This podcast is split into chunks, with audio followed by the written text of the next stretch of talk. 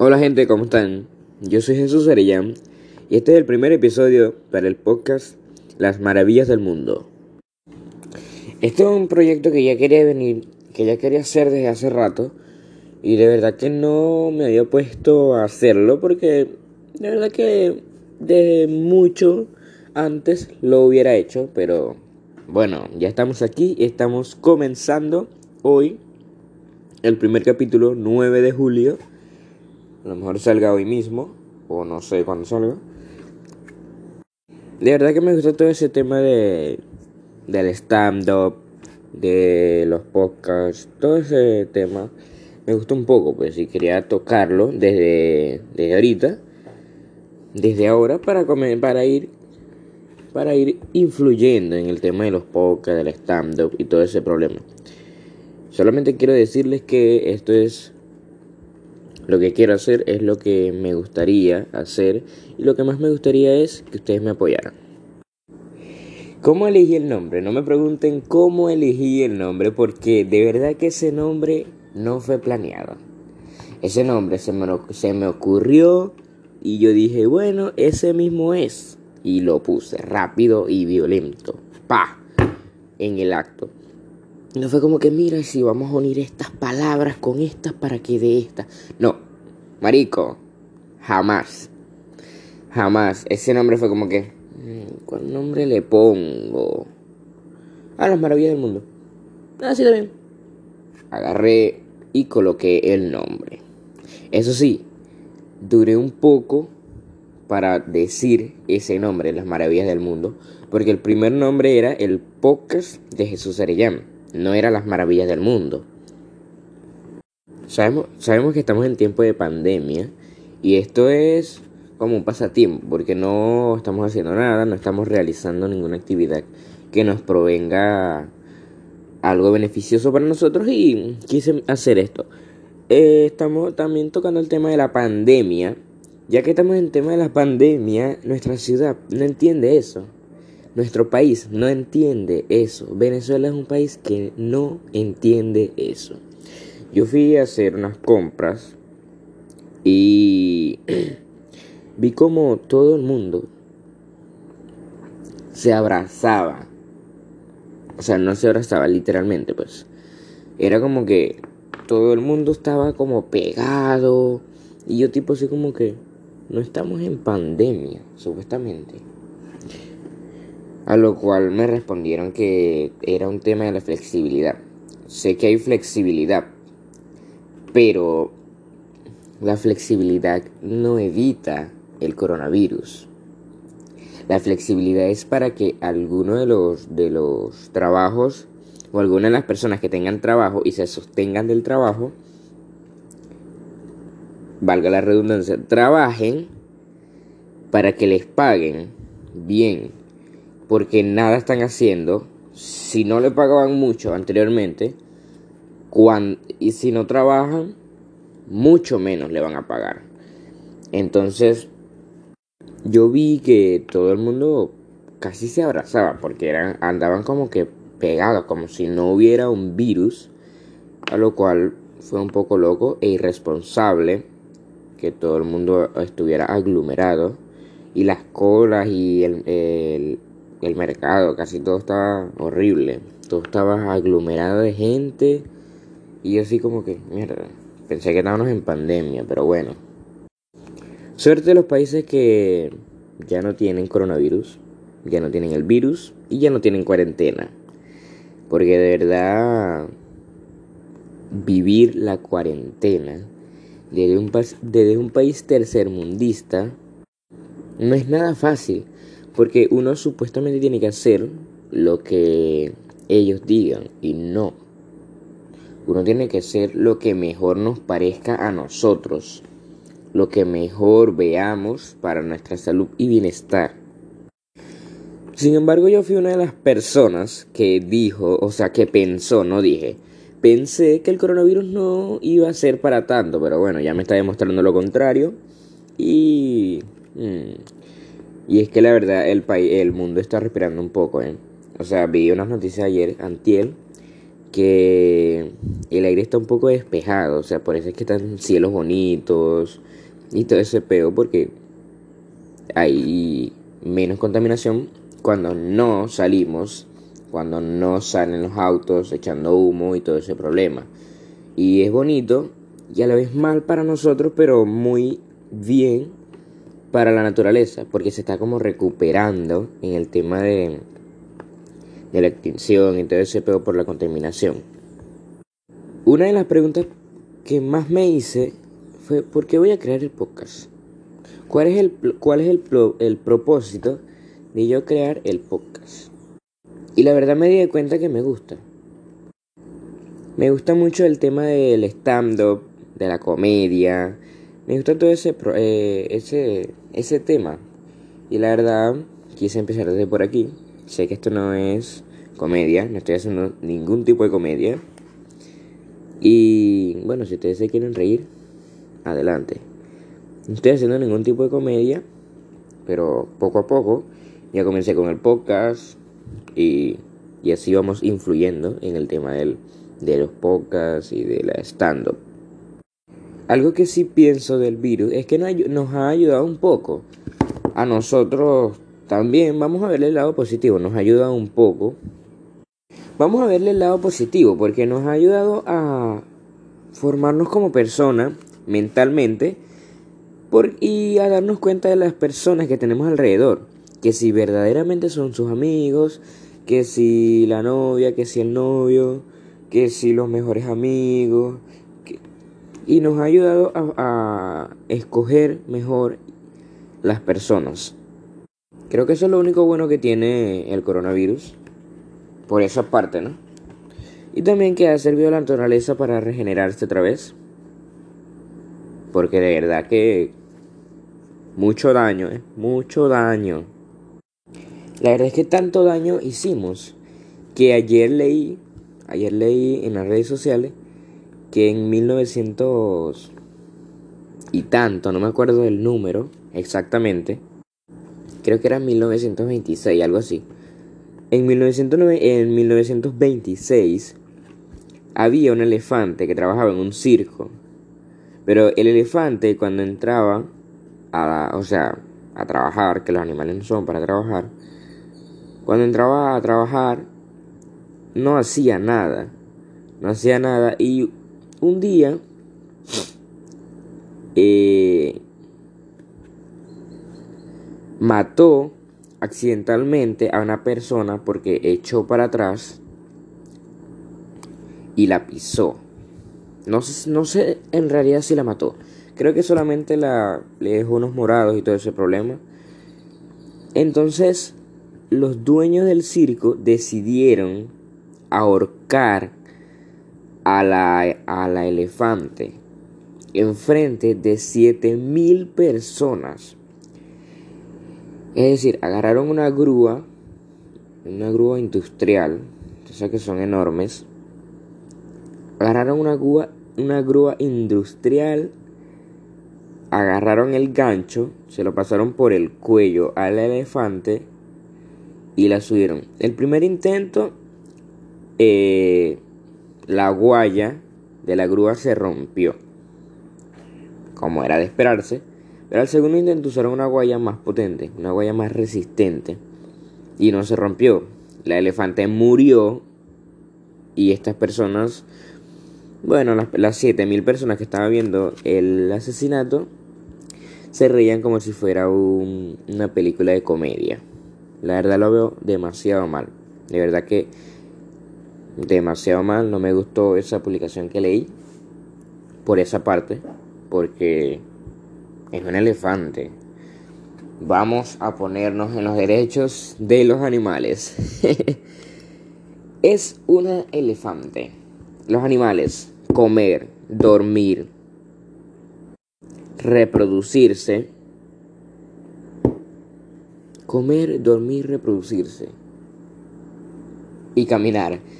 Más nada. Los animales no pueden agarrar un carro y manejarlo los animales no pueden hacer ese tipo de cosas. ¿Por qué? Porque no tiene la misma capacidad de nosotros para hacer ese tipo de actividades, para realizar esas actividades. Si nosotros ponemos a hacer, si nosotros pensamos, un ejemplo, que un koala va a manejar un carro perfectamente, nosotros nos estaríamos engañando a nosotros mismos porque no va a ser así. ¿Me entienden? Entonces, ¿qué pasa? Que si el que puso al, al koala a manejar el auto, el koala no lo hace bien, se molesta. Entonces paga con el humano. Perdón, con el koala. Y la verdad es que el error lo tuviste tú. ¿Qué esperas? Es un animal.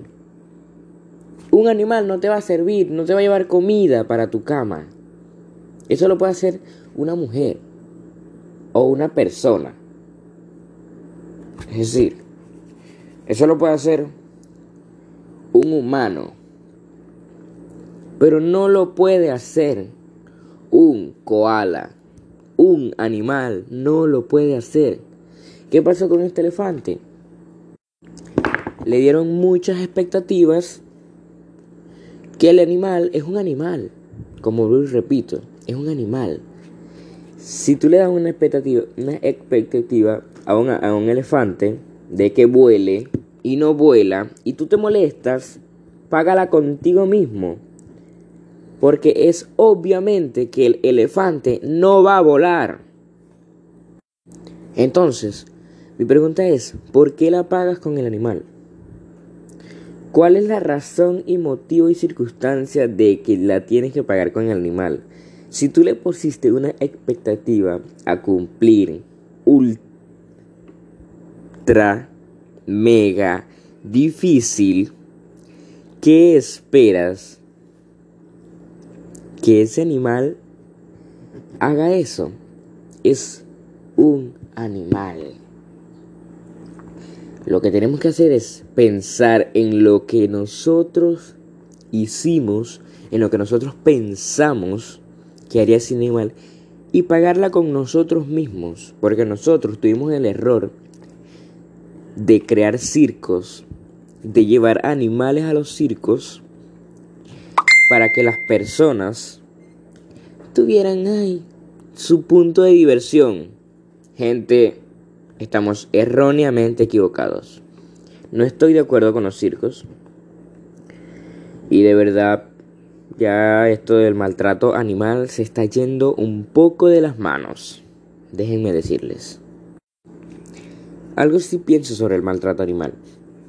O sea, es como dije anteriormente las expectativas que le ponemos a esos pobres animales son muchas, muchas de las cuales nosotros ninguna podemos cumplir. Entonces si le ponemos a un león que vuele y no lo hace, ¿por qué te molestas? ¿Por qué te molestas? Papi, le estás, le estás pidiendo a un león que vuele ¿Por qué no se lo pides a un ave? Que lo va a hacer mejor. ¿O por qué no te lo pides tú mismo?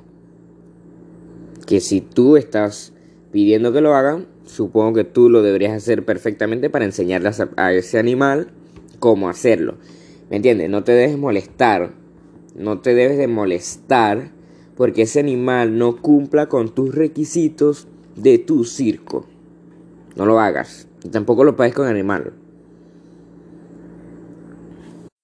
Yo tengo una amiga que es sobreprotectora de los animales.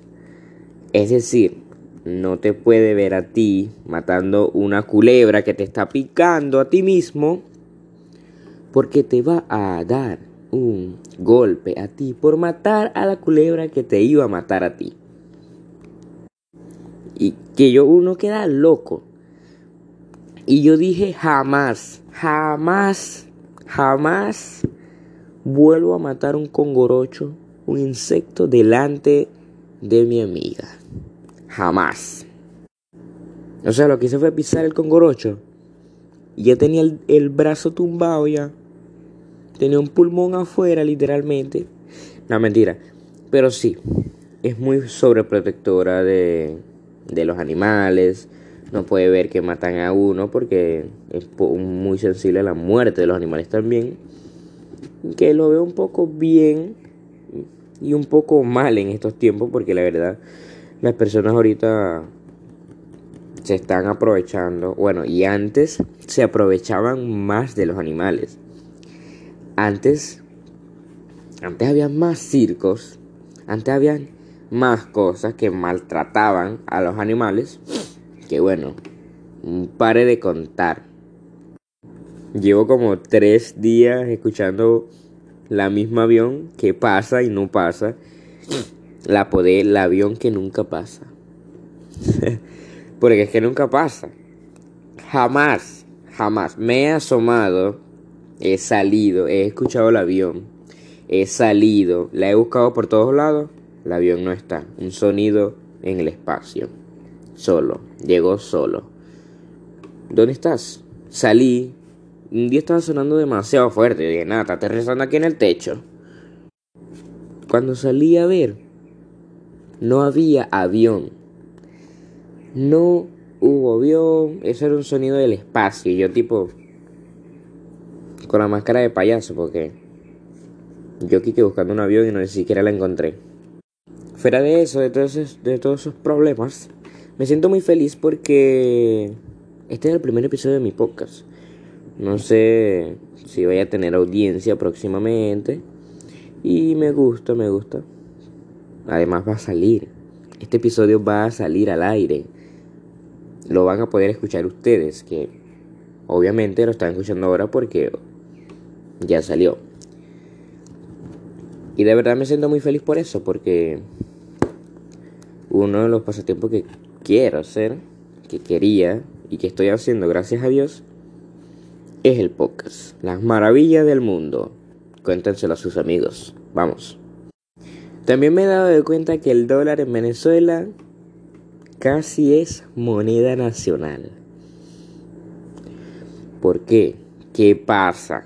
¿Qué pasa? Voy a explicar esa parte. ¿Qué pasa, gente?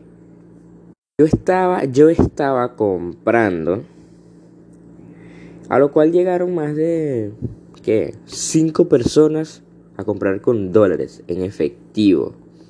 Y yo tipo, bueno, discúlpame pues, ¿qué? Y yo, Marico, se supone que lo puedes transferir a bolívares. Entonces tú tienes efectivo. ¡Wow! Hay un poco de cansancio. No sé si soy yo o son ustedes o es el tiempo de coronavirus o todo ese problema, pero las personas nos estamos acostando un poco tarde porque es como la pandemia nos ha afectado un poco como el tiempo de la el tiempo el tiempo y todo ese pedo de las circunstancias de la relatividad del tiempo porque como que yo antes me acostaba como tipo 11, 11 y media ahora me acuesto como tipo 3 de la mañana en el teléfono y es como que la hora se me va. No es que yo me quiera acostar a esa hora. Yo intento dormirme temprano pero la hora se me va. Yo me meto, yo agarro mi teléfono y me meto en las redes sociales. Pero mira, después de la una para adelante, la hora se me va completamente. Ahí yo no sé lo que es hora. Veo la hora cuando ya son las 3. O algunos días cuando ya son las 4. Fíjate que una, eh, un día yo estaba ahí y yo dije, no, me quiero acostar temprano hoy. Hoy me quiero acostar temprano porque ya llevo muchos días acostándome tarde. Lo cual voy a empezar a dejar de hacer porque he visto que acostarse tarde es malo para la salud. Y no quiero enfermarme. No quiero enfermarme. Eh, bueno, yo me dije, me quiero, me quiero acostar temprano. Bueno, agarré mi móvil, agarré mi teléfono. Bueno, pam, pam, pam, pam, pam. Cuando Se hicieron la una y yo dije, ¿será que me voy a acostar? No, un ratico más. Hermano, ese ratico no se lo recomiendo a nadie. Cuando agarré y vi la hora en mi teléfono, eran las 5 de la mañana. Y yo tipo... Ah, este... Mm, bueno, yo me quería parar temprano, pero... Mm, no sé. Es muy difícil. Se le hace muy complicado a una persona dormirse temprano cuando ya estás acostumbrado a dormirte tipo 3, tipo 4 de la mañana. Entonces, volverse a acostumbrar a dormir temprano cuesta más que acostumbrarse a dormirse tarde. Vamos a aclararlo. Vamos a dejar todo claro. Volver a acostarte temprano siempre es más difícil acostumbrarte a dormirte tarde. Y sí, yo antes decía aquí que, ay, pero Dios mío, si me da sueño temprano. Pero ahora ese es un sueño que deseo. Deseo que me dé sueño temprano, porque es que no me da sueño.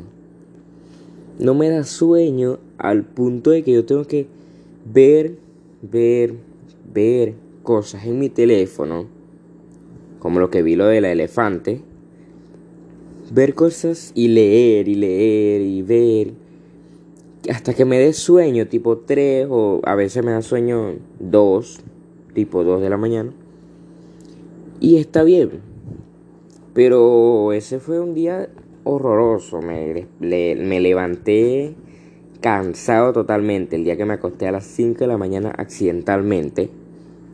Porque fue accidentalmente. Yo me quería acostar temprano, me metí en el teléfono, cogí el teléfono, me puse a ver las redes sociales. Y bueno, tú me dirás, después de la una para adelante, hermano, mi teléfono como si no tuviera hora. Y yo, tipo, o sea, se hicieron las 5 y yo como que, con la cara de payaso. ¿Qué me pasa? Me quería dormir temprano hoy no tarde, me quería dormir temprano, para levantarme temprano. Única pregunta que voy a hacer sobre este tema, y la verdad me, me parece muy cómica, muy gracioso. ¿Alguien sabe algo de Anonymous? Que por favor lo deje aquí en los comentarios. no mentira. Marico, se perdió. Ese hombre agarró sus maletas y Vámonos. Se perdió. Sacó unos cuantos cuentos al aire y se perdió. Más nada supo él. A lo mejor regresa en el 2030 o en el 3020. Marico, ¿qué te pasa? Quédate a ver la destrucción del mundo con nosotros. Porque el 2020, para el mundo, o sea, en plan para las personas, para los humanos, ha sido desastroso. No me quiero imaginar a esas tales personas. Este mm, ha sido demasiado desastroso. El 2020 ha sido, no voy a decir que el peor año de la humanidad, pero sí uno de los peores. Porque pandemia, problemas y un virus incurable que de la nada salió es tan probable que algunas personas ya se hayan muerto por pensar tanto en el 2020 que se hayan muerto por el coronavirus. Sí, es más probable, marico. Es que tú te pones a pensar este tema del coronavirus y es... Te pones a pensarlo por una hora y ya tú estás colgando, papá, tú estás colgando. Es... Bueno, yo mejor ni digo nombre. Ya tú estás colgando. Porque O sea, tú te vas a volver, tú te vuelves loco. Por eso las personas viven más felices, sin pensar mucho las cosas. Porque tú, te, tú piensas, mira, así sea un minuto, como mucho, y tú dices, mierda, esto es un peo lo del coronavirus, es un problema inmenso. Imagínate una persona que se ponga a pensar eso mismo, y hasta peor, por una hora. Esa persona además que puede sufrir, sufrir de ansiedad, puede llegar a suicidarse. Porque no es para nada fácil pensar en los problemas que tienes tú como persona y en los problemas del mundo que te afectan a ti también. Es muy difícil que, obvio, las personas ya tenían problemas, ya teníamos problemas, la cual no podíamos solucionar y es por nos causaba ansiedad. Y ahora con este tema del coronavirus, peor. ¿Por qué? Porque se suman tus problemas y los problemas mundiales. Mi pregunta es, ¿por qué no hay una cura? Yo necesito una cura. Si alguna persona, científico o lo que sea, ve este podcast, por favor, por favor, se lo pido. Yo necesito, además que una explicación real de lo que está sucediendo. Real. Ya sé, pero quiero ver su punto de vista. Quiero una cura. Quiero una cura. ¿Por qué? Porque supuestamente la cura se va a, salir en un año. Y yo tipo, o sea, que sí pueden definir el tiempo que va a salir una cura, pero no pueden prolongar ese tiempo a menos para que salga más pronto. Entonces no le hallo un poco de significado a ese tema. Ayer estaba viendo Dark, una película una serie, perdón, buena, es una serie muy buena. Y justamente vi un meme sobre eso, eh, de que si tú no si tú no publicas que viste Dark, no viste Dark. Y yo es como decir, si tú vas a Trakis, si tú fuiste a Trakis y no te tomaste una foto en los espejos, ¿fuiste a Traki? No fuiste. Lo mismo pasa con la serie Dark. Si tú ves Dark, tienes que publicar en, donde, en donde sea, historias de Instagram, Facebook, hasta puede hacer hasta un video en YouTube. Pero tienes que decir obligatoriamente que viste Dark. ¿Y cuál fue tu experiencia? Porque si no haces eso, ¿viste Dark? ¿En realidad lo viste?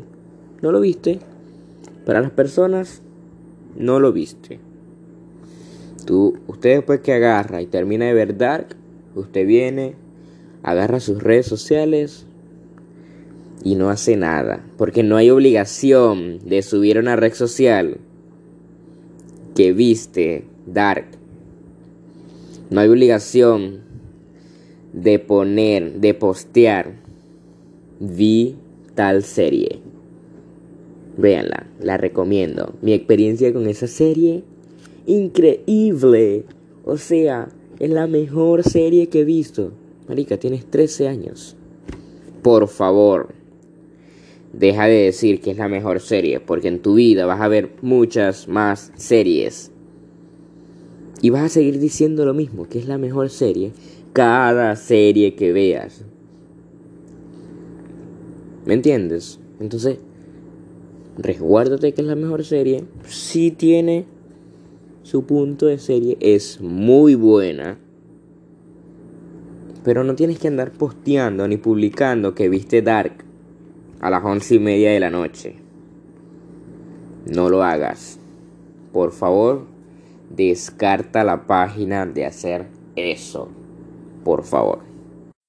Lo mismo pasa con tracking. Benditas sean las personas que no tenemos una foto en los espejos de tracking. Benditos seamos. Amén.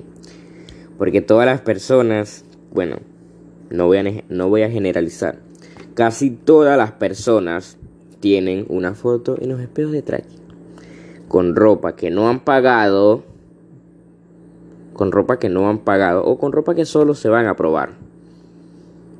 Entonces, te pregunto, ¿compraste la ropa o te fuiste a tomar fotos? Coño, papito, para pa venderte un espejo. Si no tienes espejo en tu casa, para venderte uno. Para venderte, mira, cienzo facto. Dame 500 dólares por un espejo y te lo vendo. Nuevo, sin uso. La verdad es que no hay ningún espejo sin uso porque todos se han usado, literalmente todos. Entonces, no le veo la necesidad de ir y tomarte una foto en los espejos. Si tú quieres verte cool, primero paga la ropa, te devuelves y la tomas. Que obviamente las personas van a seguir pensando lo mismo porque obviamente después de pagar la ropa no te vas a regresar.